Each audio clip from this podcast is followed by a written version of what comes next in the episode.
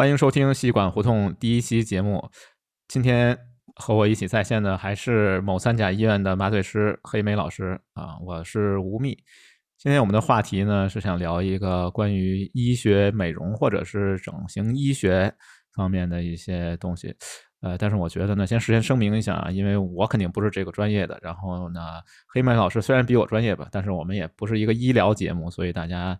如果真的有这方面的诉求，还是建议各位上专业的医院啊，来去解决自己的问题，满足自己变美的这样的一个诉求。关于这个话题，我们为什么想起来聊这个话题？其实就是因为上次跟黑莓老师 录第零期的时候，就说到了，就是说非常想吸引一些女粉丝。我们为 对我们为了吸引女粉丝吧，然后就是也希望能给我们的女粉丝、女听众们一些帮助。其实不只是女听众吧，我觉得男听众现在大家也有这种呃诉求吧。听说有一位名人嘛，好像是。我们都非常喜爱的这个罗永浩老师，据说他自己亲口承认呢，并不是我编的，他自己说自己已经做了这个激光刀和植发。我在的这个圈子、这个行业呢，就是这个互联网行业里面，中国互联网行业好像还好，但是呃，美国的互联网行业就是硅谷啊，硅谷的码农们现在特别流行医学美容整形，这个目的呢，就是为了让自己看得年轻一些，因为我们这个行业其实淘汰的也非常快的。如果你看的比较显老，哎呀，那可能找不着工作了啊，所以大家也有这种诉求。我估计以现在这个行业发展的趋势吧，也许未来可能我们这些码农们也都有这个 必要了，要整容了。所以我为了给自己啊做。做一些前期准备吧，然后跟黑莓老师请教一下这方面。我看我要去整的话，从哪入手比较合理？另外，先找一个后路啊！哎，对对对，找一个后路。哎，是是是，万一呢干不下去了呢？我先把自己这后路先安排一下啊。我们有一个特别自嘲的一个话，一个一一个自嘲的一个笑话啊，说比如说我自己啊，我自己啊，我也想整整容啊，但是我可能。呃，离这个美的这种所谓的大众认知的美，可能距离比较远啊。有一天我走入了这个整容医院啊，门口的这个前台的护士小姐啊，或者前台的接待人员啊，就冲就冲啊喊了一声：“主任来大活了。” 那我这活估计也不小，哎呀，对，然后我们还查了一些资料，好像中国这个医疗美容行业现在已经达到了一个相当大的一个规模，整体市场规模，二零一九年的时候就有一千七百六十九亿啊，这是我认真查了一个数字啊，然后慢慢的还在不断的增加增长。欣欣向荣啊，欣欣向荣一个行业，所以我觉得黑莓老师最近是不是没少捞钱啊？不知道。哎呀，这个可能也是一个呃，揭秘揭秘，一个时代带来的吧。可能现在一个焦虑的时代，可能最 最最焦虑的一个话题就是一个呃形体焦虑的形体焦虑的话题。但是，呃，因为我自己的这个专业嘛，就是麻醉专业嘛，在一个医学里面，它肯定不是一个，并不是一个特别主导的一个地位。即便是比如说涉及了一些。医学美容的麻醉啊，或者什么样，也是一个属于大多数人大呃，就是大多数外科医生，就是从事这个医美的医生或者患者的其中的一个部分啊。啊，明白明白。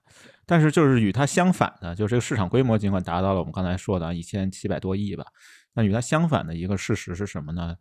就是我看北京晚报上说的，每年有十万人因为医美而致死或者致残。就达到这样的一个可怕的一个程度，所以我觉得这方面的知识这个行业嗯。非常的不正规，嗯，甚至。从最咱咱们说最头部的整形外科医院在从事，甚至来讲我们也见过作坊式的啊，一个家里可能就能开展所谓的一些医美的手术级别的一些操作，嗯，那从业人员也是非常的参参差不齐，从。教授级别。从专家级别的，甚至来讲，再有一个没有任何医学资质的人，可能也在开展，比如说打个水光针啊，或者什么，在在家里面就也能做啊，就像形成一些暗网交易一样啊，就是在微微信上聊了两句，发个朋友圈，觉得啊这就能做就去做。所以来讲呢，带来的这个这个行业带来的这种负面的因素呢，也也也确实是挺多的。也希望就是国家呢，能有一个正规的这么一个。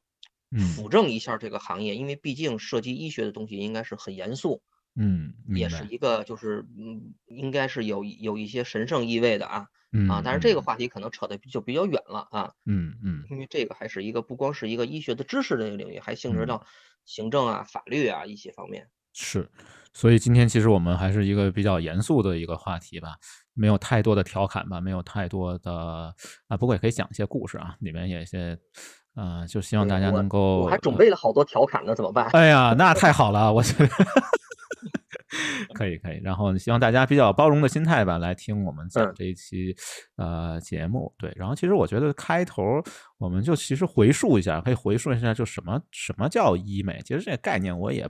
不是特别清楚啊，啊，其实在我的认知里面，就是垫鼻子、拉双眼皮儿这种就叫医美。但是我恶补了一些知识啊，这个可以跟黑莓老师一块儿探讨一下。就医美这个词，我看它英语应该叫呃 cosmetic surgery 啊，这个玩意儿是反正也不知道发音对不对啊，就 cosmetic surgery 啊，它是就是以这个。变美为目的的一种医学的 surgery，就还是本质还是一种手术或者是啊整形外科的一个一个一个东西。然后据说它的起源是起源于意大利，就意大利呢跟我国好像有一个类似的地方，就是有这种肉型，就什么割鼻子弯眼睛这种肉型。然后他受刑者呢，就是从监狱里放出来以后呢，他总想呃 融入社会嘛，然后就。呃，做一些假体、假鼻子，然后从这个时候起源，好像到了一战之后，因为一战是非常残酷的嘛，就是有那个叫什么《西线无战事》，有这么一本小说吧，大家可以看看。对，里面就讲一战非常残酷的，就是绞肉机嘛，然后把人绞成呃绞成，反正没绞死的这些人可能也都绞残了，所以他们就有这种诉求，就需要去做这种医学。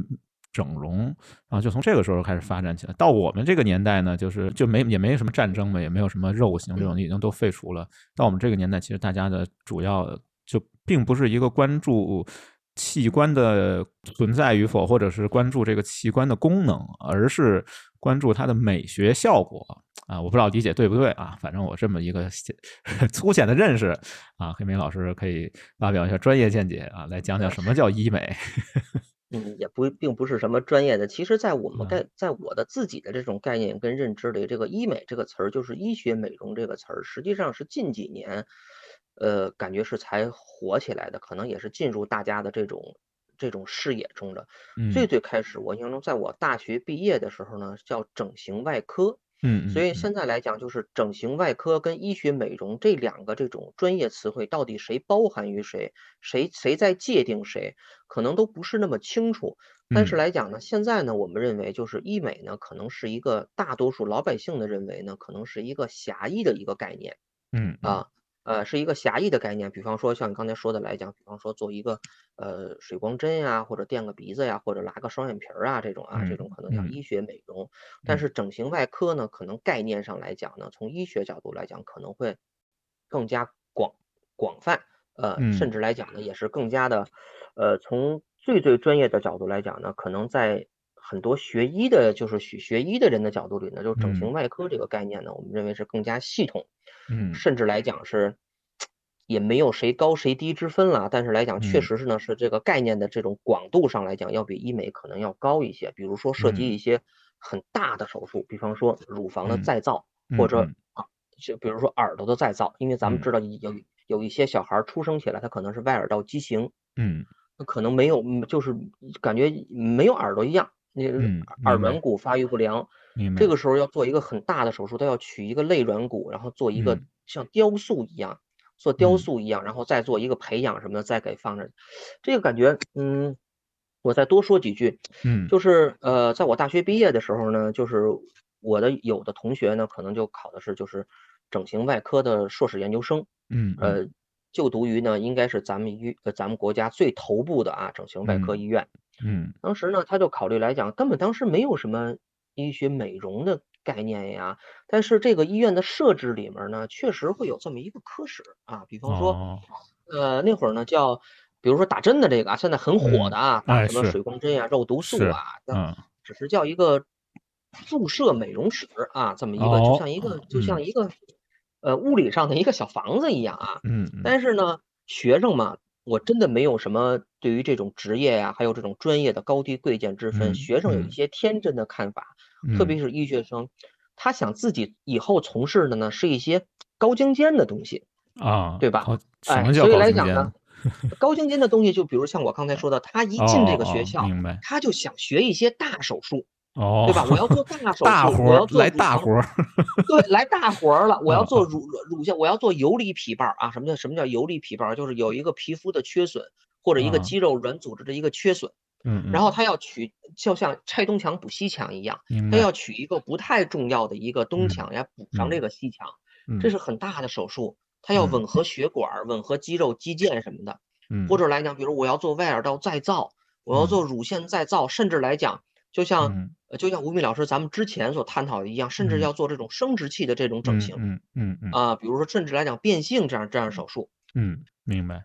有点心理可能，我有点看不上这个注射美容，打个针这个算我怎么能是学习的这么一个范畴呢？嗯嗯。所以呢，就导致了他给我讲啊，同学聚会一个很私人的场合，他说，嗯，轮转嘛，医学生是有轮转，我们都不去，去了也不认真，因为觉得这有什么可 学的呢？对吧？我要学大手术，对吧？但是这可能比较天真嘛。对吗？啊，哎，看不上，看不上啊！从事就是那个所谓的那个就注射美容的那个老师呢，在医院的这个地位呢，嗯，也有点卑微。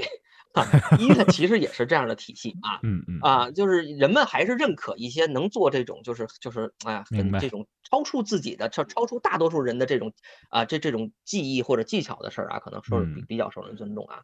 但是呢，三十年河东，三十年河西 啊。那个最不受重视的那个所谓的什么，大概那个叫这个词词注射美容室啊，现在那个主任已经是副院长哦，哎，为什么啊？经济使然，嘿，谁会再关注一些这种这种什么大的这种手术啊？甚至来讲，我的好多同学来讲，真的是学的是，比如研究生、博士生学的是那种，比如说是，呃呃，嗯，做这种生殖器再造的，现在在干什么呢？也是在做。所谓的这个打引号的注射美容的行业也在打针，因为这是社会的选择跟经济的选择。所以说，医学其实并不是一个纯技术的、纯科学的一个领域，它跟经济、跟社会有很大的关系的。是这样。我们扯的扯的有点远了啊，就刚才也讲了嘛，就是我们用天真的医学生的这种态度来看待这个问题的话，我们就应该从这个开刀啊、做手术。这个领域里边来聊起，哎，对我们，所以我们下一个下一趴啊，下一阶段讲这个呃开刀啊，开刀这个话题。然后这个话题呢，其实我觉得今天我们为了调节一下环境，嗯吧，不是调节环境，就是调节一下气氛，气氛啊啊，所以呢，我们准备了一些音乐啊，这音乐都挺怪的。这这一趴我给准备的这个背景音乐呢，是这个叫电动少女。对，我觉得就是说，未来可能我们就变成这个赛博朋克啊，赛博朋克了，可能我们都是被改造过的人了，所以呢。啊，在这个电动少女这个音乐里面呢，我们来讲一讲这个开刀手术啊。但我也不知道从哪开始讲，是个哲学话题。哎，哲学话题，下一次再聊这个话题啊。先说开刀手术啊，先说开刀手术啊。其实我我自己去学习了一下这个方面的知识啊，就是好像这个我感觉，当然了，这好像有点调侃了。但是我是真是我的认知啊，就是一个普通人的认知里面，我觉得这个东西很像装修房子，就是先看一下户型，然后 对这脸型怎么样。啊，脸型如果还行啊，那就还可以。然后呢，看完脸型以后呢，咱再看一下这个五官的这个位置啊，有没有要调的。然后再往下才是什么，要不要具体的精装啊？就是鼻子垫一下啊，什么拉个双眼皮啊，什么去个眼袋之类的。我不知道是不是这样一个逻辑啊，一个顺序啊。这个可以请黑莓老师给大家介绍一下，就是关于你要是去想去开刀的话，这个应该怎么去做这个东西。呃，想去开刀呢，可能会有一些，嗯，我个人理解是有一些不得不做的，或者来讲呢，第第二大类呢，就是你想去做的。什么叫不得不做的？就像我刚才举的这个例子啊，你先天的一个外耳道的一个畸形或者轮，那我不得不做。当然，你也可以限于自己的经济或者什么，我不做。但是我认为这种可能还是。不得不做的这种手术，这样的手术呢，可能这种术前评估的角度来讲呢，可能就会反而变得比较容易，甚至来讲就是从专业性角度去去评估就 OK 了，对吧？比方说你要取哪儿的软骨啊，怎么去再造这个这这这这个外耳廓，怎么去让这个皮肤啊软组织做到一个重建？还有一种呢，就是你想去做的，可能这就是医美。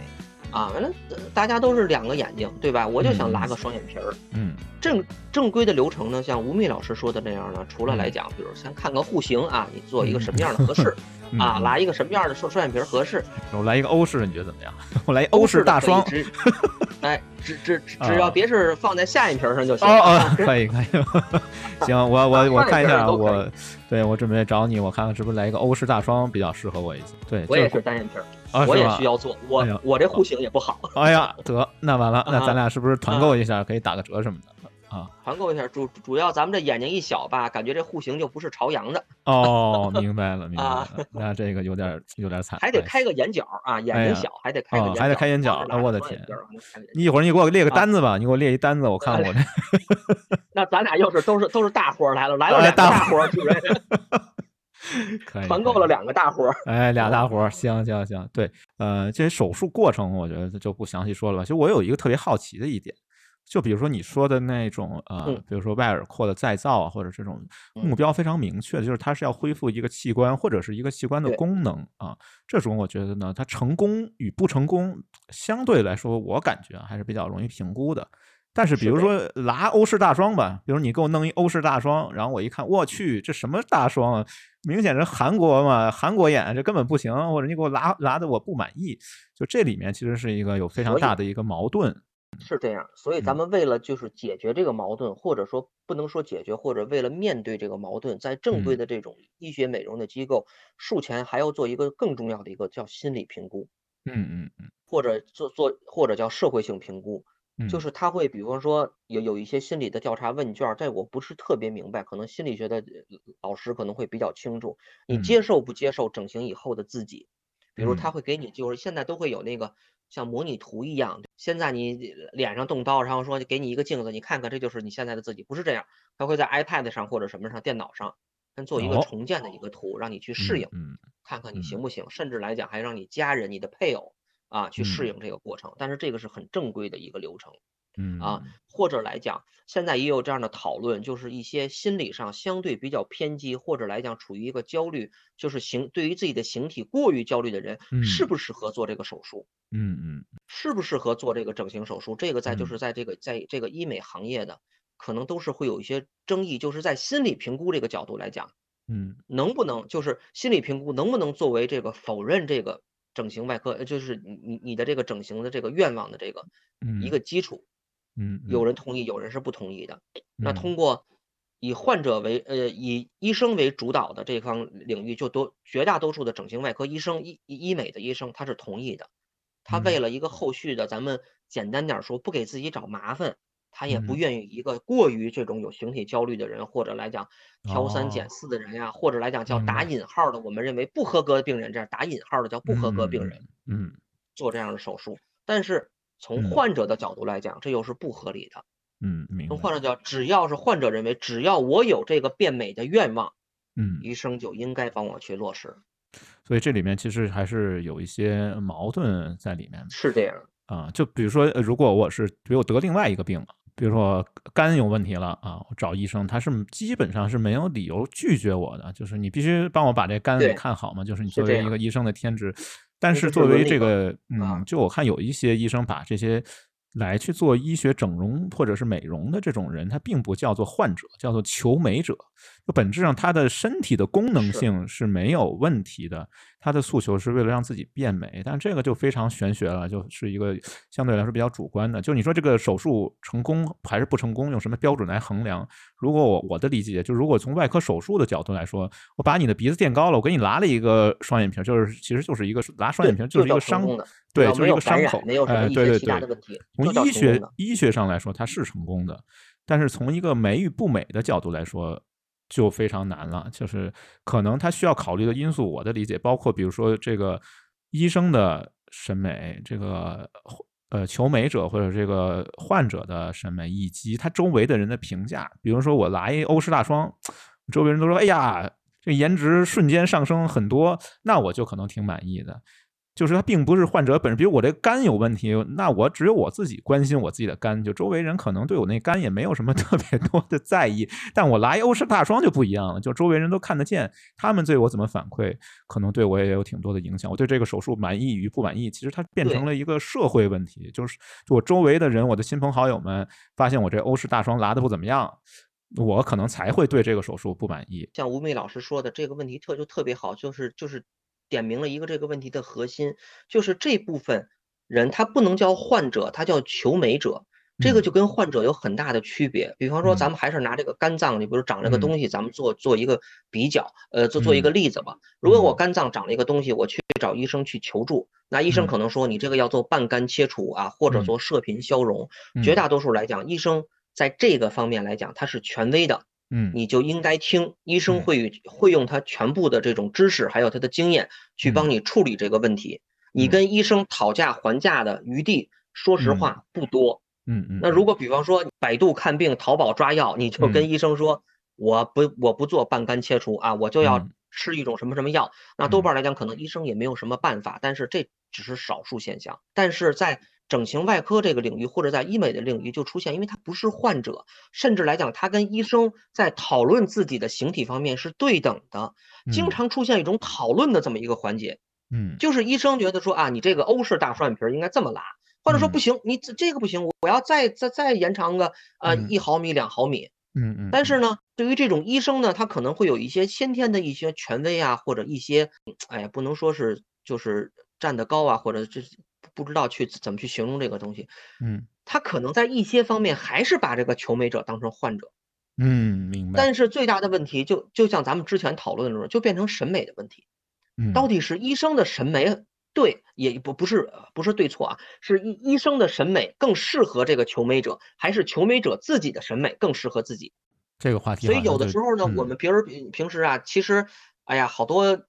刚包包括刚才吴敏老师在我们这次录音之前，正式录音之前呢，他也帮着我们这个就界定了好多范围，因为这个这个话题确实比较敏感，又涉及了隐私，又涉及了一些那个一一些女性啊，包括真真的是我我们两个大男人去谈这个问题呢，真的是会有一些敏感，他去界定了一界定了一些范畴，但是我想呢，呃，我们也。经常好像这种求美者做过这个吧，他总会有一种不好意思，有没有这样的心态？就是不好意思，或者不想让别人认为我做过这个手术。哦啊，还是更加认可自己天然的这一方面。所以说来讲呢，我们可能也会面临过这样这这种，包括我们自己啊，我做做麻醉的这种过程当中，也会面临这种整形失败的所谓的整形失败的患者。嗯，除了刚才吴宓老师说的那样，就比如说彻底的叫医学意义上的失败。嗯，比如说感染了，或者来讲，比方说出现了，比如假体的这种渗漏啊，这种这医学意义上失败，还有的就是美学上的失败。嗯，但是这个美学上的失败，有的真的是看的，我我们认为没有医学上的失败，但是患者说，怎么这么。怎么这么不好看？给我整的。嗯嗯。后来呢，我们几个人讨论嘛，就是就是大家大家在讨论，并不是说讨论这个事儿，讨论他这个人啊，设计隐私，并不是这样，就是讨论这个，就是他所做这个手术的时候，我们也会觉得这是谁给他设计的？怎么设计的这个样子？有的时候患者就说这是我自己的想法。后来我现在我自己也接受不了了。但是更多的是什么？患者也不知道，我就想拉个双眼皮儿，怎么给我拉成了这个样子？嗯，说明这个医生的这个审美，是不是也是应该讨论的一个话题？嗯，这个话题我觉得就相对来说 比较严肃了啊。那就是关于医生怎么来提升审美，这个我们放在后面来讨论。就审美这件事情能不能训练啊？这个话题我们放在后面讨论。我们先说这个，好的，就是现在比较大家流行的一些呃热门的手术吧，就比如说双眼皮。隆鼻、瘦脸、开眼角、去眼袋、法去法令纹、丰唇、磨骨、削下巴、植发，反正我能想到就这些，就是在脸上的这些，可能当然了，我这只是随便列举一下。然后我觉得大家可能有一个比较关心的话题，就是风险问题。从医学角度来说，我也不知道这些手术哪些，好像是双眼皮应该是风险最低的吧。然后其他的来说都比它这个风险高。这个我觉得怎么来评估呢？就比如说我要去。拿一欧式大双啊，我觉得这个风险我怎么评估它呢？两块风险，一个风险呢就是这个手术本身带来的，对吧？咱们就说，只要一有切口，可能就有出血，可能就会有这种感染的问题。嗯，比方说咱们可能都之前我我忘了是哪哪个网上所报道的一个明星啊，还是什么谁啊，做一个磨骨头的一个手术，磨下颌角的一个手术，嗯，可能就伤到了一个大血管，嗯，结果大血管以后呢，他可能就有误吸。什么叫误吸？就是错误的吸吸了这个血，吸到了肺里，那就像淹死一样。那可能当时可能就窒息了，这是比较严重的，就出出血带来的一个风险。那就是出血不止，或者伤到了一个大血管，甚至可能头面部的血管是比较丰富的嘛，那可能就直接就致命了。这是一大块手术本身带来的，还有一大块就是我的专业麻醉。嗯嗯，现在来讲都医美一般都讲究无痛化，特别是一些对美真的有这种要求的人，他不愿意就是在痛苦当中做这个手术。嗯，其实这种脸的感觉也是蛮蛮丰富的，对吗？是是。那可能还有对，还有一些麻醉上的风险。呃，一般绝大多数呢，可能都是采用这种局部麻醉的这种方式。但是局部麻醉呢，就有一个特点，咱们都拔过牙，是吧？嗯嗯。局部麻醉本身也挺痛苦的，对吧？你在你你你你在你手术需要的部位打麻药叫局部麻醉，那你打的过程中也挺也挺痛苦的。那好多这种求美者都需要做一个就是全身的麻醉，或者就是我们叫一个镇镇静的一个麻醉，那可能就用一些全身的麻醉的药物，嗯，或者一一些强效的镇静的药物。嗯，去减少患者的这个痛苦，那这个过程本身本身麻醉药物就会带来一些风险，特别是呼吸方面的风险。嗯，我们说给了麻醉药物可能都会呼吸抑制，而且这种手术又是在头面部做，是，所以呢，这样带来一个问题就是我我们叫专专业点叫共用气道。哦，就是我这个麻醉药物所所所所用的人人都会呼吸嘛，对吧？但是但是他做手术又站在这儿。他他又在这方面这个这这个呃区域来动这个刀子，咱们都知道开刀的时候，那看那个网上啊视频呀是需要铺单子的，对吧？它是为了无菌的概念嘛，它是只仅仅是暴露出手术的区域，其他的部位呢都是用这种无菌单的覆盖着呢，对吧？嗯嗯嗯。那脸上也盖上单子，嗯，那怎么观察？那怎怎么去观察患者的呼吸？当然可能我们也会有好多监护仪啊一些指标，但是有的地方可不那么正规。他没有这些东西，甚至在家里可能就干这个事儿，甚至来讲，一个大夫又做了麻醉，又开始手术，嗯，一心没分二用的，所以来讲，很多出的严重的医美的事故，好多都是跟麻醉相关的，甚至术中就窒息了，嗯嗯嗯，咱们简单说，麻药给多了，嗯，又没有观察到，当时可能就不行了，明白。反正你说完这个，我有点慌啊！我这个欧式大双，我再考虑一下。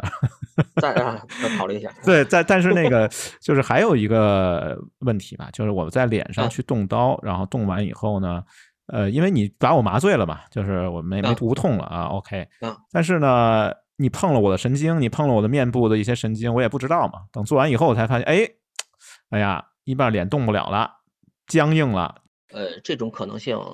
比较小，像这种一一边脸动不了了，可能伤到了面神经啊这样的，那可能属于这种，就是这个医生的这个手术技艺，咱们说就太不过关了，太不过关了啊。好吧，我觉得呢，就是还有一种啊，还有一种风险啊，这个可能就是不是 不是美容整形本身的风险，可能是一种社会风险了。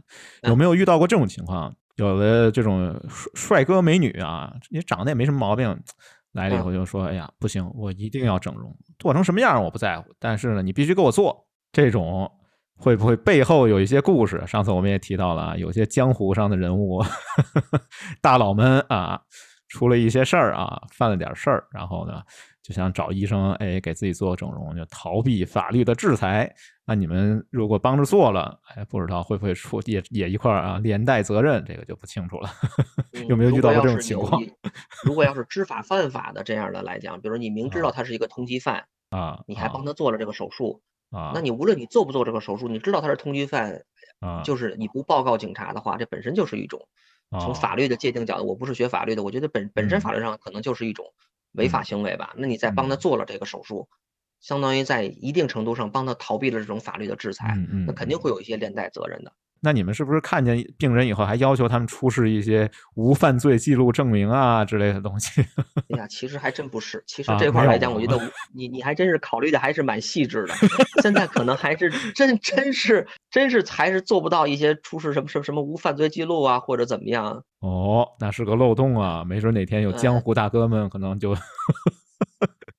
不过现在还真是有这样的例子嘛？咱们也看过这样的报道，对吧？比如说他犯了什么罪。然后做了什么整形，然后再就是又又潜入入社会好多年。对对对，这个日本有一个有一个案例啊，就是好像是一个叫什么，我名字我忘了，她是一个女性，还是个女性，嗯，因为一些问题，反正也是一种冲动杀人吧，啊，杀了个人，然后逃亡，好像在日本法律里边有一个追诉期，他好像逃了多少年，好像是追，如果人那追诉期是十五年的话，他十四年的时候才被才被抓到。嗯，中间中途就做了好几次整容，然后啊，所以我就想说，这里面其实还是存在这种社会性的 问题的。对啊，可能还是需要出示一些无犯罪记录证明之类的东西，再给他做这个手术吧，不然感觉可能有其他的目的啊，就不知道，可能不一定是为了求美，可能是 为了脱罪，可能是逃避法律嘛，脱罪。对对对对对，哎，这种事儿不知道有没有啊？但是我觉得。啊，医生嘛，面对的是全社会啊！哎呀，这个社会还是很复杂的，好吧。然后关于这个做手术这个部分，不知道黑妹老师还有什么想给我们讲的故事啊，或者是知识之类的。所以刚才说要不要给完麻醉以后先问一句啊？因为好多人给了麻醉以后会说实话啊，咱们啊，你们家银行账号多少？真的可能能说得出来 哈。是。所以先问一句啊，麻醉完了以后，在开刀之前问一句，你犯过罪吗？天。哎呀，可以可以，社会还是还有一个关于手术的话题，就是刚才像吴敏老师刚才所说的啊，去皱、拉皮儿、眼袋、法令纹、双眼皮、丰唇、什么磨骨、削下巴、植发，这里面对于医学里面最危险的是什么？我告诉大家，就是削下巴跟磨骨。哦，嗯，这个手术是风险是最高的。像其他的来讲，拉个双眼皮儿啊，或者来讲，比如说去除个法令纹，打个什么肉毒素啊，打个 PRP 啊，或者是像这这种打个水光针呀，这种风险其实不是特别的大。但是涉及到骨头的风险还是挺高的，特别是像像一些血管出血造成的这种误吸造成的这种窒息的问题，是这种应该说是屡见不鲜。就是在这种医学的这种病例讨论里面，就是整形外科或者这个医学美容这种失败病例讨论里面，关于麻醉相关的。屡见不鲜，甚至来讲还有一些专业的这种讨论，像这种，像这种讨论是不是应该建立气气道做这个手术，还是这种非气道？就当然这个这个太专业了，太专业了。我觉得我通俗理解释啊，通俗解释一下。就是说呢，你软装修啊，什么都 OK，你改户型就比较麻烦，是这意思吧？哎，是嘞，对喽，啊，对，特别是拆承重墙，哎，对对，你对，原来不能拆，有的地儿是不能碰的。对对，你打一承重墙啊，打把一承重墙打了，这就比较麻烦了啊，是不是这个意思？OK OK，好吧，行吧。然后这一趴我们觉得，我觉得聊的也挺专业的。然后呢？想一个什么歌呢？我准备了一个歌啊，这歌名字叫《病变》，对，对，然后我们用这个《病变》这首歌，这首歌还挺好听的，好像是一个新的一个歌手叫居文贤吧，应该是一个挺网红的一个歌手唱的，所以我们就在《病变》这首歌里面来结束关于手术美容的，或者是这种，我感觉这一趴应该就是真正的整形美容医学或者整形外科啊这一部分的专业讨论。啊就结束了。然后我们要进入下一个部分就是你觉得手术可能有点嗯太危险吧然后就脸部手术有点太危险我们就讨论一下身体部分的一个手术。昨天还一起看我们的照片可现在让我感觉像烂剧里的主演为什么这种事情会发生在我身边？是不是老天没能看到对你的疯癫。还像这种身体部分大家最关心的问题，可能我理解就两个，一个是胖，一个是矮，就是矮矬胖啊。对，然后我们先说说这胖吧，胖好像大家还比较，呃，怎么说呢？就是好像觉得还觉得风险不高吧，就是吸脂啊，或者是我现在听说还有什么冷冻脂肪。这些高科技的东西我就不明白了，还有一些更呃，有些低科技的。这是 BBC 的一个纪录片，他就讲说，可以用外力，就外力作用，就是那个跟擀面杖一样的一个东西吧。反正你在身上擀擀擀，把这脂肪团就擀没了，或者是用什么鬃毛刷来搓澡，反正各种高科技、高科技、低科技的版本都有吧。归根结底就是和脂肪的战争。啊，这一个部分我就不知道，从一个医生的角度来说，怎么来看待这个啊，跟脂肪的战争这件事情，有没有什么给我们建议的东西？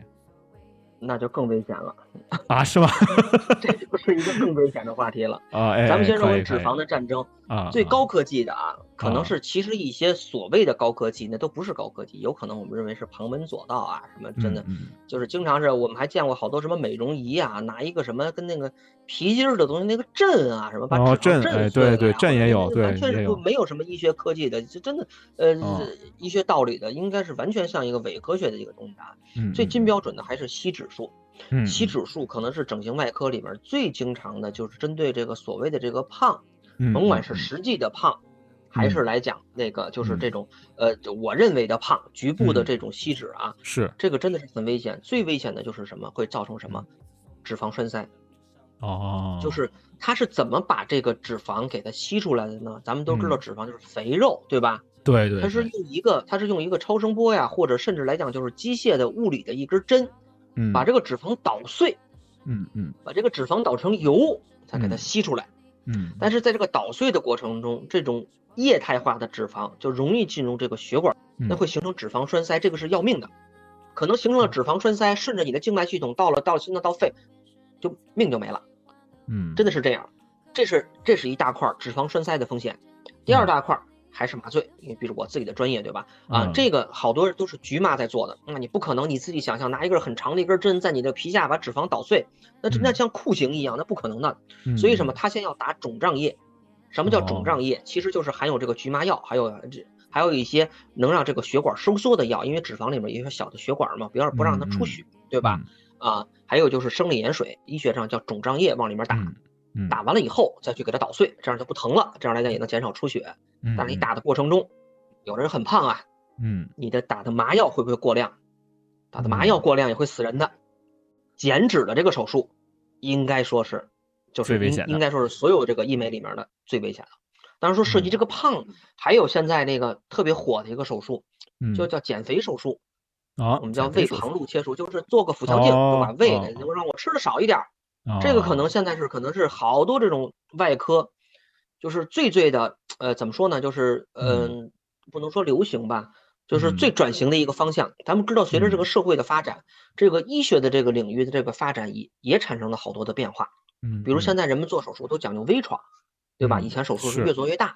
对，现在可能手术就是越做越小，甚至来讲做一些以前不可能做的功能性的手术。嗯，比方说这个减肥这个手术，那这个手术咱们比如说咱们以后咱们可以单谈呀。这个假如说这里面还是这个应该还不能算是医美的手术啊。哦，但是也是改变形体为目的。应该算是外科手术的范畴，但是它确实能解决胖的问题。但是这里面所说的是那种病态的肥胖。就是体重指数要相当高，三十以上，或者来讲可能更更高那种。咱们就是说说一句，不是特别的像啊，不是说起外号那种大胖子啊，那这这啊这种手术啊，嗯，一般你不是说啊，我觉得我自己认为有点胖，大夫我就要做这个手术，这个是不是这样的？因为你可能付出的代价可能会比较大。这跟我认知其实相反啊，我以为在脸上可能更更风险更高，没想到在身体上其实风险还是更高的啊。这个我也长了个知识。然后我们那再进入更高风险的一个领域吧，就是关于增增高这件事儿。就我还矮，哎，这可怎么办？我又胖又矮，这可怎么办啊？我想再增高一下，看有没有希望啊。那增高就是把骨头打断啊，打断腿啊，把小腿的骨头打断。嗯，然后把把小腿的骨头打断以后，然后上上一个外架，上上一个可调节的外架，就是能延长的这么一个外架。嗯，然后呢，每天还是每一个月，这个我不太清楚，这个可能就是专门做这个就是骨整形的这个专家可能会比较清楚，应该是每个月还是每一周给你延长了多少？嗯，就是通通过这这这种外边的这个架子这个调节，嗯，比如给你拉长一毫米，然后呢。人是有骨头是有再生能力的，对吧？就像骨折一样，骨折是能愈合的。嗯，那这个缝儿慢慢也会被骨头所填上。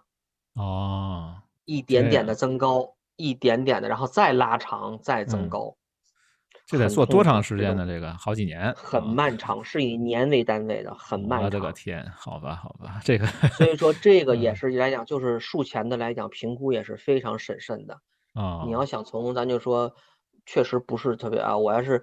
啊，一米五变成一米六啊，咱们说可能大夫来讲觉得还可以接受一点。比如我现在一米七，我要变成一米八，大夫干脆你你就别做了 啊啊，因为你比我都高。你现在一米七，你就比我高。看来增高这个可能根本就没有没有医生给你做吧？估计是不是在呃临床医学里面这种手术就是基本上没不会去做，很少。其实做的其实做的很多啊，但是来讲不是这种。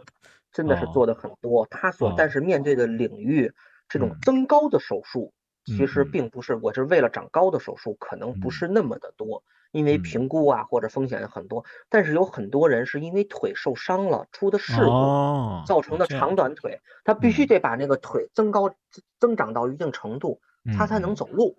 嗯，他才能恢复这种正常的生活。其实来讲，很多医院的这种骨科这种手术，甚至来讲是天天做的，就这种外加延长，我们叫我我们叫骨天天做，我的天，好吧。对，只不过是目的不一样。啊，明白明白，那种就是纯治疗目的了啊，并不是一个美学目的了。对，不是美学目的的，美学目的做的真是不是特别的多，因为评估起来也特别费劲，带来的风险也高。那你万一是长不上呢？是吧？是啊。确实是，好吧，那我觉得做手术这个听上去就挺吓人的啊！我估计是不是能听到这个环节都是咱们的真爱粉了，就是还没被吓跑的，已经属于真爱粉，还没被吓跑的，对。所以我们还没转到另一个频道的啊，早就换台了，真的都没人听，早就换台了。哎，是是，行吧，那我们就稍微这个尺度往回收一收啊，就是说。哎，如果我要觉得这风险太高了，听完把你们都把我吓回去了，我这个欧式大双，我要不再考虑一下吧？哎，有没有其他的？就比如说打针吃药啊，这个我看现在大家超流行，就是双十一也快到了吧，然后好多人就是买一堆有各种抹的什么什么，反正我也都弄不明白的，还有各种外面好多广告吧，什么什么肉毒杆菌就 Botox 啊，还有热玛吉啊，什么各种美容仪。还有什么水光针啊，这种巨火，打针吃药，这大家觉得，哎，这东西好像哎风险低啊，而且见效快啊，一针下去马上立刻返老还童。这个我觉得呢，也可以给大家介绍一下，我就给它大概分了一个类别吧，就先咱先说这个美白亮肤。这件事情啊，这个好像不太适合咱俩吧，但是我觉得也可以聊聊。就是现在我听说最多的叫什么水光针啊，这是什么东西都不知道。还有什么刷酸啊，这就更更高科技了。这个不知道黑莓老师了不了解啊？可以给大家介绍一下。我算了解吗？一知半解。行行，没事没事。水光针其实是注射美容的其中之一啊。他们有的说打的可能就是玻尿酸。啊，就是把玻尿酸打到这个皮肤下面，是真皮层还是什么具具体的我不是特别清楚，因为毕竟不是这个专业的。打完以后呢，就会变得皮肤就很有光泽，很亮亮的这这种感觉。哦，这是一个。那打的肉毒呢？实际什么肉毒？感觉咱们都知道是一种，就是它这种什什么叫肉毒嘛？打打完以后就是它会造造成这种局部肌肉的一个轻叫叫我们叫轻瘫痪。嗯嗯嗯，就是这种轻轻的轻的这种瘫痪，那去除的是什么？是皱纹。那么皱纹是一个肌肉啊，或者一个皮下组织一个皱缩的一个状态嘛，对吧？嗯，你打了这个肉毒以后，它瘫痪了，那不就是舒展开了吗？对吧？嗯，但是这个打多了以后也不行，你打多了以后，这种比如说你这个肌肉会变成什么？就像面具脸一样。嗯，咱们可能也看网上的报道，可能也有，就僵僵硬化了。经常打这种肉毒的啊，还有呢，早期呢可能还会打一些叫 PRP 啊，PRP 叫副血小板血浆，现在可能也有在皮皮肤科在做。啊，它就是把人人的你的血抽出一部分。嗯，打脸通过离心，嗯，对，通通过离心以后，把我们把就是含有富含有血小板的血浆提取出来，这里面含有大量的这种生长因子，它会这种促促进这种结缔组织的这种生长，嗯嗯啊或者修复，嗯，其实来讲，皮肤啊皮下组织我们都叫结缔组织啊，在医学里面还都都叫结缔组织啊，包包括其实呃骨啊半月板呀肌肉啊，还还有一些韧带啊，我们都叫结缔组织，皮肤这下面也是。打完以后呢，它有这种修复作用，会变得很有弹性啊，很变得很有，可能就是注射美容，可能可能比较最火的、最简单的、最容易开展的，可能就是肉毒跟这种玻尿酸，就是这种水光针啊，可能是。虽然你刚才说医学生看不上这种打针吃药吧，但是我还是有一个疑问啊，就是你打不不是地方，比如打错地方了。这个脸上的这些神经啊、血管啊这些组织好像也挺复杂的吧？打错地方是不是有一些问题会出现？就不知道了。非常大的问题，那是啊是吗？哦，凡是涉及医学的，只要是涉及到针、涉及到注射，只要打错地方就都是错的。哦哦，它只能打在正确的地方。哦，是这样。OK，还有一个呢，就是我觉得大家对这件事情呢一个认知啊，就首先这个美白这件事情。好像只有我们亚洲人，这个也不是人种的问歧视，但确实只有我们亚洲人可能比较有这个诉求吧。因为黑人不美白，然后白人也不美白，只有我们亚洲人就需要这个美白。然后，但是这些东西真的有这个作用吗？就是你这个皮肤的这个色素沉积，真的因为这个东西能改变吗？我非常怀疑啊。这是当然我个人的一个认知吧。嗯，最最开始，反正呃。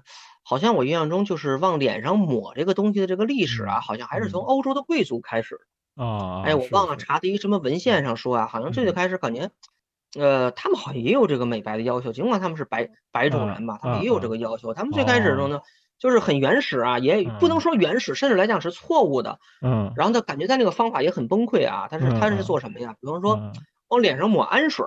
哦，我天，多臭啊！这个味道往脸上抹氨水，有味道的一个，说是有啊，有这种美白的这种作用。我还因为我是为了准备这个咱们这个这这，我还查了好多文献啊。我的天，太专业了。后面还有什么呀？就是可能这个咱们好像中国好像也有哈。我呃，这欧洲的这个贵族吧，有钱人啊，也是网上这个抹这个面霜啊。这个面霜里面含的主要成分是什么？是汞。哦，汞，哎，这个是挺常见的。对，金属汞、水银啊，往里面抹可能就显得白。但是实际上这样会带来给人体带来相当大的这个伤害，重金属就中毒了，啊，对，重金属就中毒了，甚至来讲，咱们说为了美，人们愿意付出一些代价。现在的人愿意美，为了付出金钱、付出疼痛，确实付付出这种这种因为变美带来的这种社会这这种社会对自己的这种变化、这种认知，嗯，那以前也一样，往脸上抹氨水，谁做得到？嗯，多臭，确实是。呃，但是还有一个话题吧，就是这些东西，我觉得呢，其实都是对最多是对皮肤、对肌肉有一点点的作用吧，对骨骼其实好像起不到太大作用。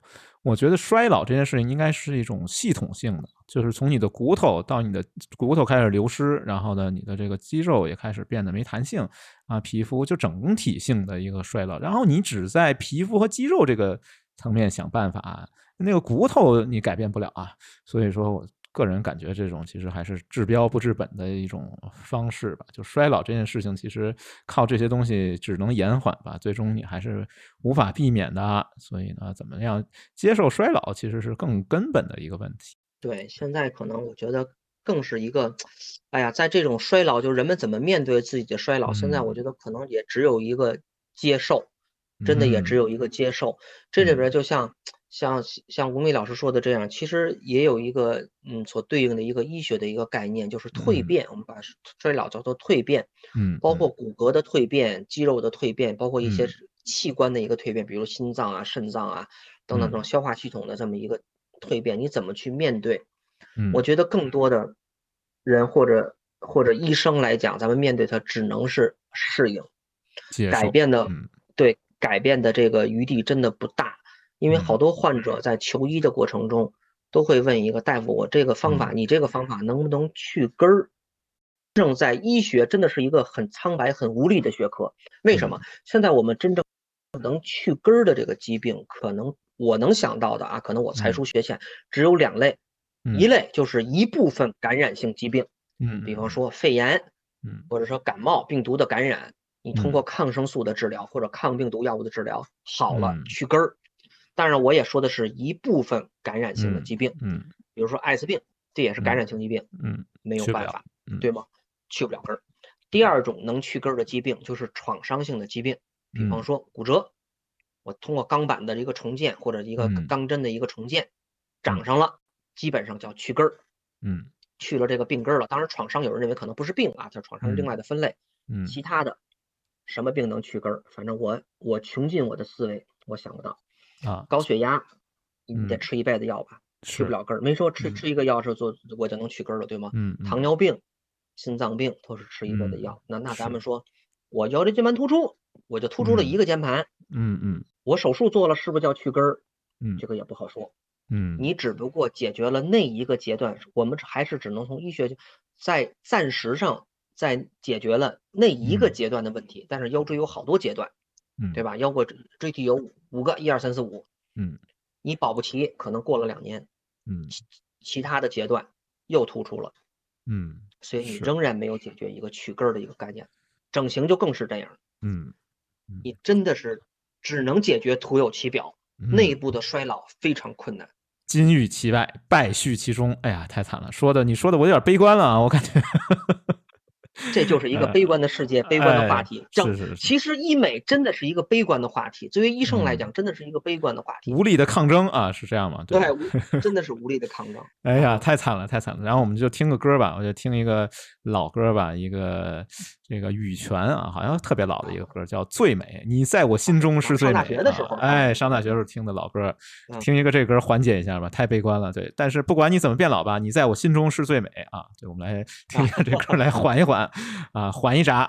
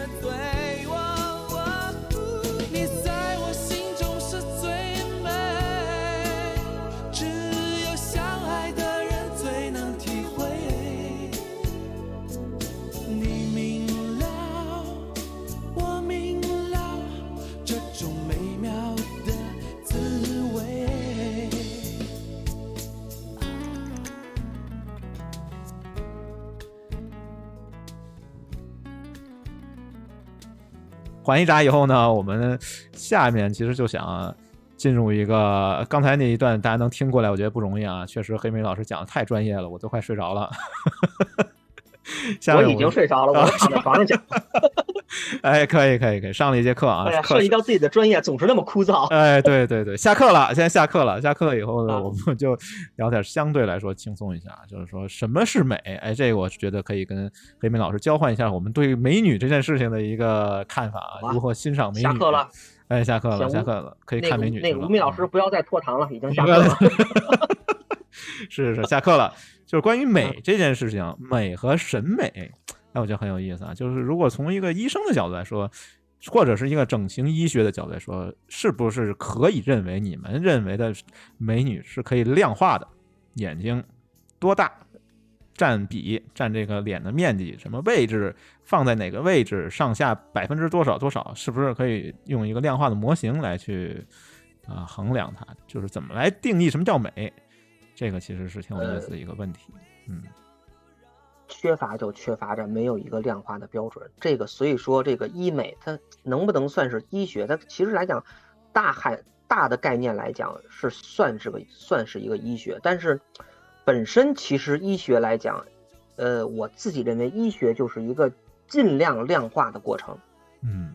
因为医学的缺点就是很难像数学、物理学那样达到一个量化的标准，人们都是在尽量的量化医学。比方说切除肿瘤，嗯，我大概要切除肿瘤的边界的几厘米以上算成功的切除，对吧？比方说咱们说麻醉啊，我大概要给多少剂量算一个标准的一个麻醉，嗯，但是这个只是一个尽量量化的一个过程，嗯，因为人体太复杂了。嗯，美就更是这样，美美比美的这种复杂性，复杂就复杂在没有量化，甚至每个人的审美都不一样。嗯，现在也拿不出一个量化，我们医学上的这种量化的，其实叫指南或者叫专家共识，现在也拿不到。比方说双眼皮儿切到一个什么标准，切到几公分啊，这是没有，没有。比如两只眼睛距离多远，什么什么小腿维度，什么上臂维度。这些啊，到底多少才算一个美？我们认为在只能一个嗯。一个简单的一个概念，就是在恰当的范围之内，就是无论怎么说，恰当。哎呀，少许适量和若干啊，少许适量和若干。对，你两个眼睛肯定不能分得太远，是吧？是吗？也不能太近啊，太啊啊，成了比目鱼 也不行啊。比目鱼，其实你知道，比目鱼年轻的时候，它是两只眼睛是在两边。哦，对，它是一点点，对，它它是一点点过去的哈。对对对对对，它这个青春期的时候其实挺尴尬的，就慢慢演变的时候挺尴尬。哎，好吧，扯扯远了啊，扯远了。哎，但是我觉得啊，扯到了比目。哎，对，从一个做这个大数据啊、数据分析的角度来说，给你们点建议啊。你们不是拿不出来量化吗？哎，我给你一个方案啊。我看美女很容易，收集啊，收集所有的女性的照片，哎，然后呢打分啊，给他们每人打分，然后呢打得分高的呢，我给做一平均值，哎，完了，这就是美女啊。告诉你，这就叫美女啊。这个真的有人做过啊，就是生成了各个人种的标准脸这样的一个图片。这图片我可以放到那个我们的 show note 里给大家看一下，全世界最美的亚洲人长什么样？哎，但是很不幸啊，大家有一个共识，就觉得这人脸没有任何记忆点，记不住。问题来自哪里？就来自它缺少一点点的缺陷，就是在整体符合一个平均值回归啊 regression 啊符合一个平均值回归的前提底下，如果说我们还能有保留一些缺陷，嗯，这个比如说哎哪儿长一个痣。这就叫哎，长得美女脸叫美人痣，就因为这个痣哎，所以我记住了这张脸。对，就是它整体要符合一个呃大众的一个平均值，然后呢，在个别一般个别的地方，还有一个能够被人记住的一点点的像瑕疵和缺陷的东西。这种我觉得就是。美女啊，这个做说在这个公式里得有一个常数，哎，对对对，对，它有一个突变的变量，然后大部分的值值都在这个一个 sigma 以内啊，这个就我觉得这是我们作为一个数据数据分析师啊，给你们的一个医学生的一个建议吧，可以从这个角度来想这个问题啊，求平均值其实就行了，对。然后另外一个就是我想说的是什么？就是说关于这个，呃，就虽然说不能量化或者怎么样，但是其实它有一个，我记得我听呃，审美能力或者是审美这件事情，审美偏好能不能训练和改变？就比如说我可能没长欧式大双，但是呢，我能不能把自己的审美改变变成？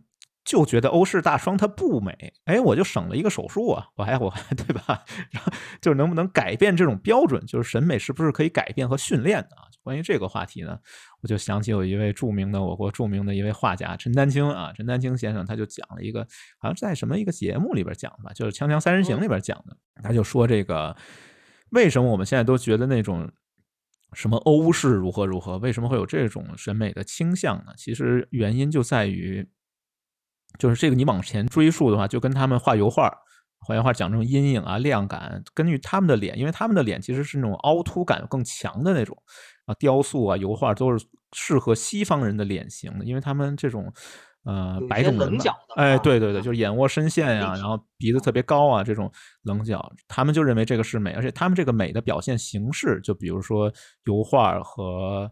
雕塑都是跟他们匹配的，适应。那你看我们中国人，我们中国人可能是没有他们那种，就眼窝并没有那么深陷嘛，我们的脸相对平一些，所以我们适合用国画来表现，就比如工笔啊，嗯，就是工笔的美人仕女图是另外一种类型的脸的美感。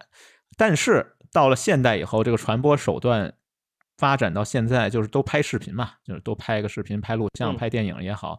它实际上还是靠这个光影、这个亮感来去体现，呃，去表达一个人的。它跟油画比较接近，跟雕塑也比较接近，可是跟我们的国画就离得更远了，所以我们就吃亏了，我们的这个人种优势就体现不出来了。嗯，所以大家就是为了上镜嘛，很多人其实去做整容都是为了上镜，无论是拍照也好，无论是嗯拍电影、拍视频也好，其实都是一个光影的艺术嘛，就是。我们很吃亏，我们这个脸就非常吃亏，所以说呢，没有办法，哎，只能去做医学美容整形了啊。其实这是跟这个东西，我觉得这个是一个挺有意思的一个一个视角吧。其实从一个美术的角度来讲，就是从美的角度来讲，其实就是特别是从事这个从事这个美学行业的人，比如说绘画呀，其实包括医美的医生，可能也是广义的来讲，他也是从事这个美学的一个行业。其实他都有一个训练的过程，他还真是这样。你像无论是美术系啊，甭管是油画系，我不知道是不是叫叫叫油画系啊，还有雕塑系，我知道雕塑系啊，就是他们跟医学生有一个共性的东西，他们大一都会学解剖学，甚至来讲是一样的。他都要先认识人本身是什么样子的，嗯嗯，是长得什么样子的。我觉得这是长得是什么样子，原本是什么样子，就是一个训练的过程。等第二一个级别，还训练什么是美的，嗯。但是什么是美的？就像咱们之前讨论的那个话题，就是美到底是客观的还是主观的？嗯，是本身就存在的，还是人们意识上的？嗯，是是我认为它是美的。这个呢，其实就是属于哲学问题了。就关于，我觉得好像又有点要上课了啊。我们不是下课了吗？我们说怎么啊？大家可以走神了啊，可以走神了。我们就在想这个关于美女的这个话题，其实。也是一个，就聊这个话题，其实还是有压力的，就是因为会受到女权主义者的一个批判，说你们这帮啊猥琐中年大叔。天天观看女性身体啊，用一种凝视的眼光来去注视女性呵 呵，啊，这个容易遭到批判啊。我们冒着这个风险来讨论这个美女这个 话题，但其实我们就稍微抽离一点嘛，就是我们讲一讲关于美，无论是美女还是美男吧，就是其实都是一样的嘛。就是美这件事情是怎么来去形成的？其实我跟黑莓老师呢就比较共同的一个观点，就是关于黑格尔的一个美学观点，他就说美是理性的感性。显现好像有点绕嘴啊，这个意思是什么呢？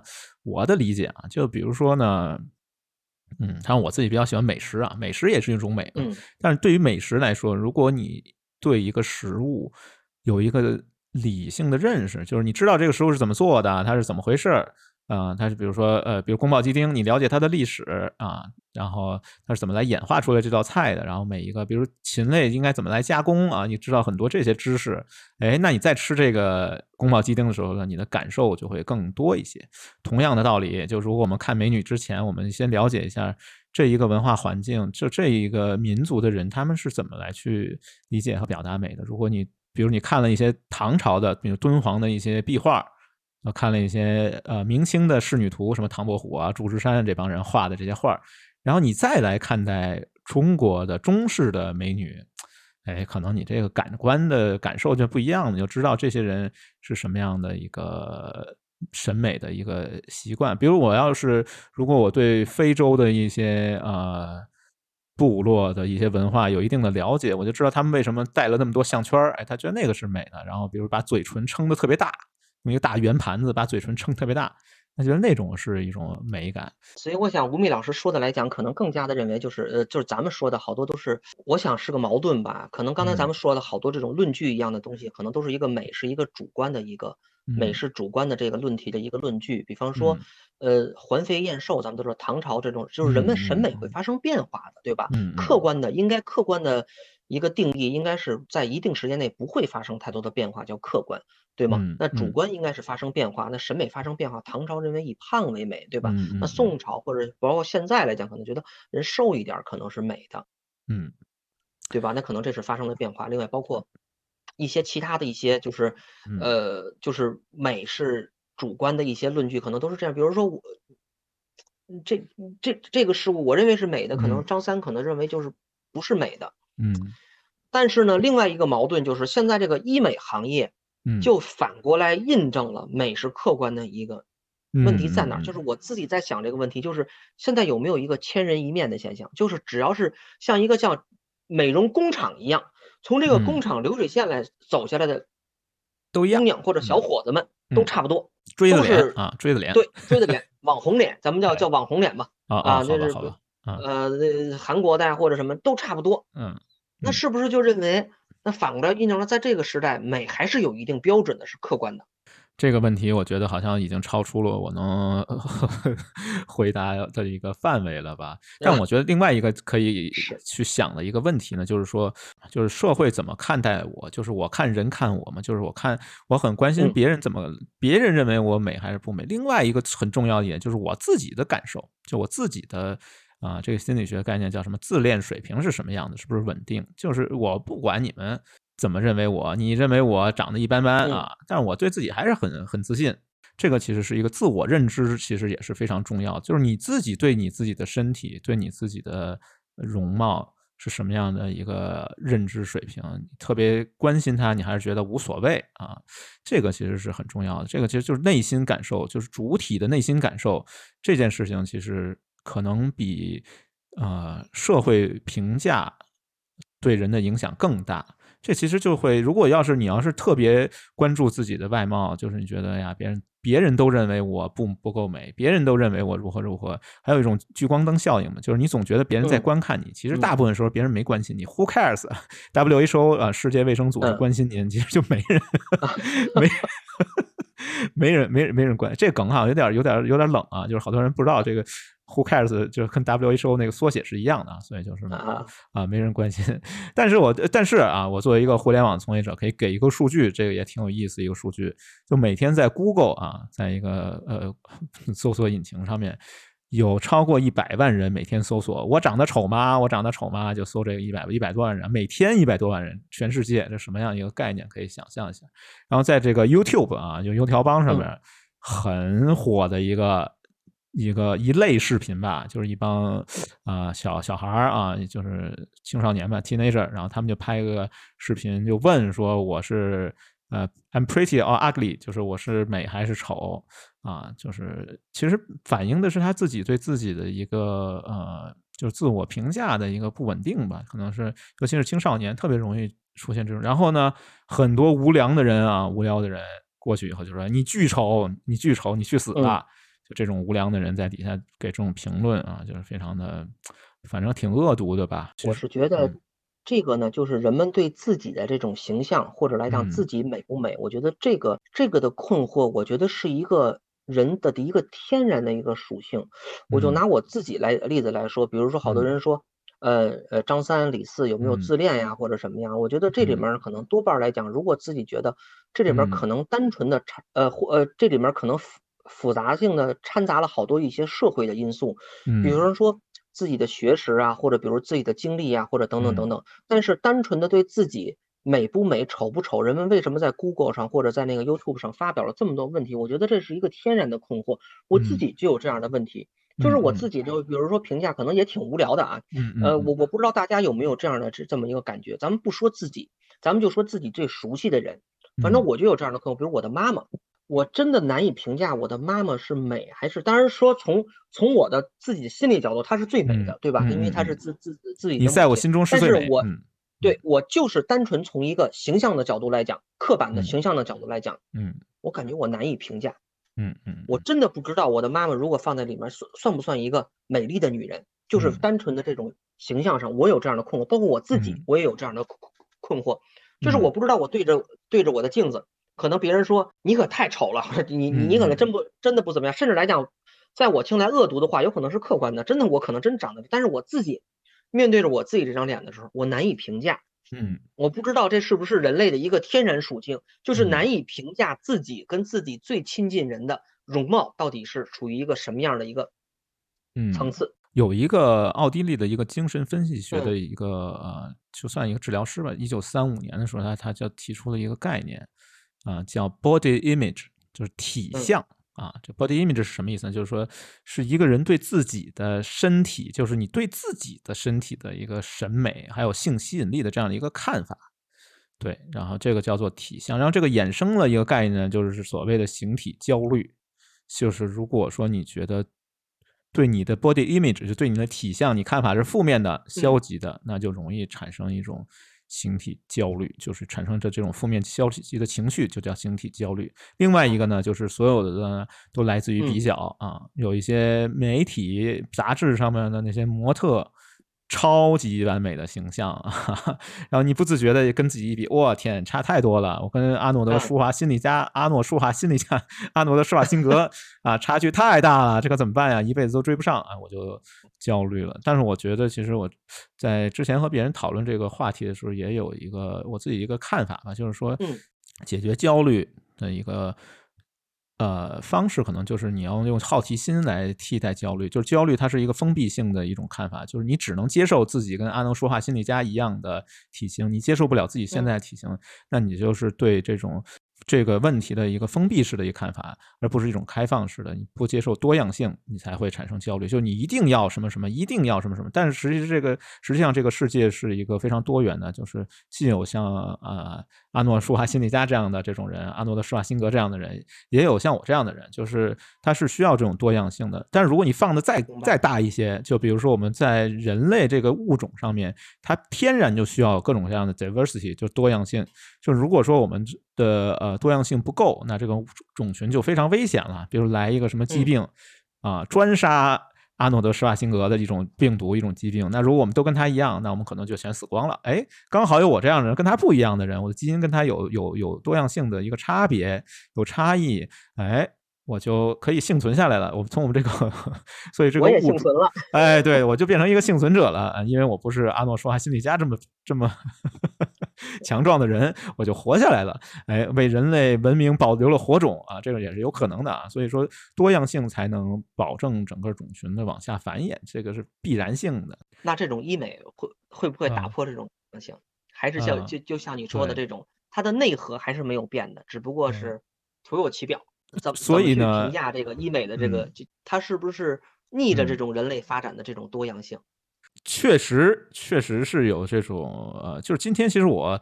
早上起来的时候看了一篇文章吧，然后这篇文章其实它讲的不是医美啊，它讲的是另外一种另外一个妖术啊，另外一种妖术就是 PS 滤镜啊，啊，就是你呃，对，就我反正我手术太疼了，然后打针吃药呢，我也觉得不行，哎，干脆我玩滤镜吧，哎，这这简单，这个拍一张照片，夸夸一磨皮一美容，然后再来再一发朋友圈，哎，一下我的这个自我这 confidence 啊，就是这个自信心一下就爆棚了，觉得自己就是，但实际上。是你是用一种幻象、一种假象来杀死你自己吧，就是你无法面对这个真实的世界了。其实是啊，这样一个问题吧。就我觉得医美其实它是另一种方式来逃避现实、逃避残酷的现实，然后你去躲进一个假象里面，其实也是一样的。就无论是滤镜还是植个假体。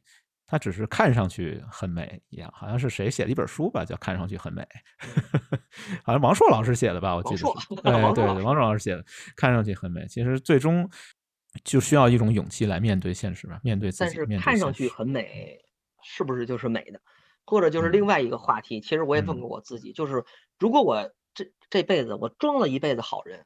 我是不是就是个好人？呃，这个你要用这个边沁的理论来说呢，就这个啊，边沁是英国的呃一个哲学家吧，然后也是一个伦理学家。按边沁的，就是这种功利主义的角度来说，是只要你行为上是好人，你就是好人。嗯啊，对。肯定回答就是，但是边沁其实他并不是就现，但是现在有一种误读啊，就是说把他认为功功利性的这种就是伦理学这种误读，就是啊认为每个人都应啊我每个人都可以呃就是装好人呗，但其实边沁不是这样去想这个，边沁是按照站在全人类的角度来来想这个问题，就对整个人类有用有价值。对人人类好才是真正的好，不是对你个人好。对，明白了，明白了啊，就是他站的角度更高一些，更高一些。对，不是从个人角度，就比如说我犯罪啊，比如我我盗窃啊，那你要这么说，对我个人有利啊，对我个人是好的呀，那我是不是也是一个好人呢？并不是这样的。边沁认为说你已经损害别人了，站在人类角度说你这就是坏的啊，就是他的这样的一个伦理学的一个理论吧，就可以可能可以应用到这个方面啊。扯得有点远了，我感觉又上课了。又上课了，又上课了，又上课了，好吧？觉得今天好像聊的话题也也挺多的吧？然后看看黑莓老师还有什么？哎，我觉得黑莓老师是一个很有很有故事的人，很有段子的人。我听说私藏了好多段子，哎，要不然我们最后上点价值啊？不是上点价值，来点段子，看看有没有什么跟这个医美啊也好，或者是呃，就是。手术也好吧，医学也好，相关的一些在不损害别人的情况前提下吧，我们来分享一些轻松一点的故事啊。哎呀，不过感觉这些东西都是，哎，都是站在损害别人的角度。医学毕竟是一个 拯救他人的学科，好吧，好吧。可能自己讲的这些东西都不够严肃，但是，呃，就是医美方面，哎，真的没有什么特别多的，所谓的这种段子。其实有的段子来讲啊，就是也不是特别。也不是特别敢讲，就是就这种，我觉得就包括，那我们私下聊，私聊私聊。在我跟吴敏老师对对，在我跟吴敏老师就是没有做这档节目之前呢，其实我觉得我是一个相对比较社交封闭的人，我很少在对于看一些就是这些信息流的软件啊，包括一些社交软件啊，我都是去浏览，很少去点赞呀，很少去评论。嗯。但是呢，就是吴敏老师把我拉到这个就是这个广播啊，这个播客这个圈子以后呢，我呢其其实来讲，我我我我以前上班啊，在在在在通勤啊，在在地铁上来讲，我是随便听个什么网易云音乐呀，但是这里没有广告啊，就是网易云音乐，我我我自己是用的这个软件。你收了钱了，你收了网易的钱。我收了钱了，我只能承认。啊，行啊，因为因为吴敏老师是大厂系统的，是吧？啊，是是是是，我很敏感啊，我很敏感，真的。嗯，很敏感。嗯嗯。我现在呢，在通讯当中呢，我就开始听小宇宙。嗯。啊，我感觉我收了两份钱。收两份钱。钱没少拿，钱没少拿，哎呀，钱没少拿，钱没少拿啊！然后呢，嗯，我就开始进入这个，就是这个，就是我我我是先听，就是别别人的嘛。我觉得这种这种传播的这种，无论是播客呀，还是这种短视频啊，我觉得可能像我自己体会啊，可能有两个方面。一种呢，大家都是看别人说，或者看别人，不能说演吧，看别人生活。一种呢，我觉得叫窥探，人可能都有这种好奇心。对吧？嗯，我去窥探别人的生活是什么样子的。嗯嗯嗯。第二种呢，我觉得就是看别人的生活以后呢，如果我觉得这个这个播客这个短视频有意思，我觉得叫共鸣。嗯，我觉得是两个角度，窥探跟共鸣。但是呢，这个窥探跟共鸣这个界限呢，真的不太好把握。就是我自己，我在最近就是听就是听这个播客的时候，我听了是一个三个女生的这个播客。嗯。三个女生播客，它讲的是三三个女生尴尬的瞬间。就就生活当中的这个尴尬，他们讲的特别有意思，可能也是涉及了大概一个多小时、五十多分钟的这么这么一个时间，讲的呢也很坦诚，也很开放，甚至呢讲了好多就是关于那个就就就就是 怎么说呢，就是我自己叫下三路啊一些方面的，哎哎可以可以啊，就蛮有意思的。我我真是觉得蛮，后来呢我就评论了一个，我就评论了一个，我说，我就说，哎呀，涉及的都是下三路的，但是呢，这个就变得其实来讲。我自己真的是我，我觉得我自己可能太疏于这种社交软件的对自己的管理了。嗯，就是我的疏于在哪儿？就是，嗯，我觉得我代入感太强了。嗯，我特别像跟他们一起聊天的一个旁观者。嗯嗯。但是我说出这样的话来讲，对于他们来讲，嗯，他们其中有两个主播给我回这个评论，嗯，他们觉得是一种冒犯。他们说我我们讲了这么多，你为什么就谈到了这个下三路的？明白明白明白。后来呢，我还不得不在评论上，我还做了一个。一个道歉，我说我我说我冒犯了你，我我可能代入感太强了，啊，我可能就像一个开玩笑的讲，像你们的朋友一样，就是讲了这么一个话题。所以来讲，刚才吴敏老师所所所说的这些，哎呀，这个 段子好像只能在私下里讲，或者来讲。那我们私聊私聊，我觉得是这样吧。去界定这个事儿，嗯，就是有的时候你用文字来表达一个东西，它是缺少语气的，就是缺少这种呃情绪的传达的。他读者呢，他会自己给自己脑补一个声音，就一个心声。他看一个男性，然后说了一个：“哎呀，你们聊下三路。”他就觉得自己是一个冒犯。但实际上，如果你跟他面对面的说这个话题，他可能觉得啊，这就是一个开个玩笑，我就没有觉得特别过分。所以说，呃，可能我们用语言表达和我们，所以为什么要做个声音的节目？其实就是想把这些情绪，想把这些啊感受来更充分自己真实的情绪带给对对对听众。就是我一始终觉得声音比文字的优势就在于说，当然当然它可能也有自己的劣势，但是它优势呢就在于。可以携带着我们的情绪，携带着我们的一些感受，对，这个可能是更重要的一点，好吧？那然后我们如果要是。大家对这个一些 段子感兴趣的啊，也可以积极留言、积极评论。然后，好啊，我们可以在私下啊再聊一些不让播的，哎，不让播内容。其实我们还是准备了非常非常多的，好几万字吧。此处省略三千五百六十万字啊。对，广电总局不让播的，哎，不让播的，全是不让播的，好吧？然后那个我们就要结束这期节目了，时间也好像也差不多了啊。结束的时候呢，我又选了一首老歌啊。最近我好像这个。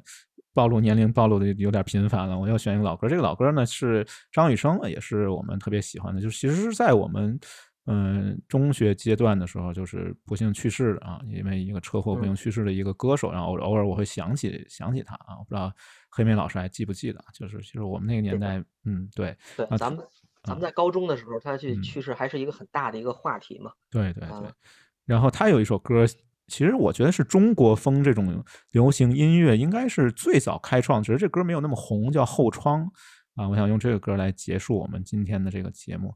然后这个后窗为什么用这个呢？就是它其实讲的是一个呃，就是一个女女女生对镜梳妆啊这样的，非常有这种古典的，比如说像什么簪花仕女图啊这种呃风格的一种，就它内容跟这个其实非常的接近啊，所以我就用这个呃美女梳妆的这么一个一首歌吧，好啊，来呃。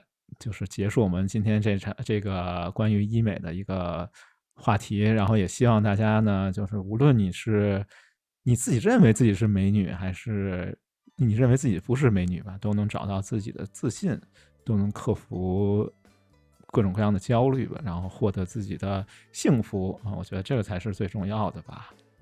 好，要不今天我们就到这儿，嗯，拜拜。好啊，啊，拜拜。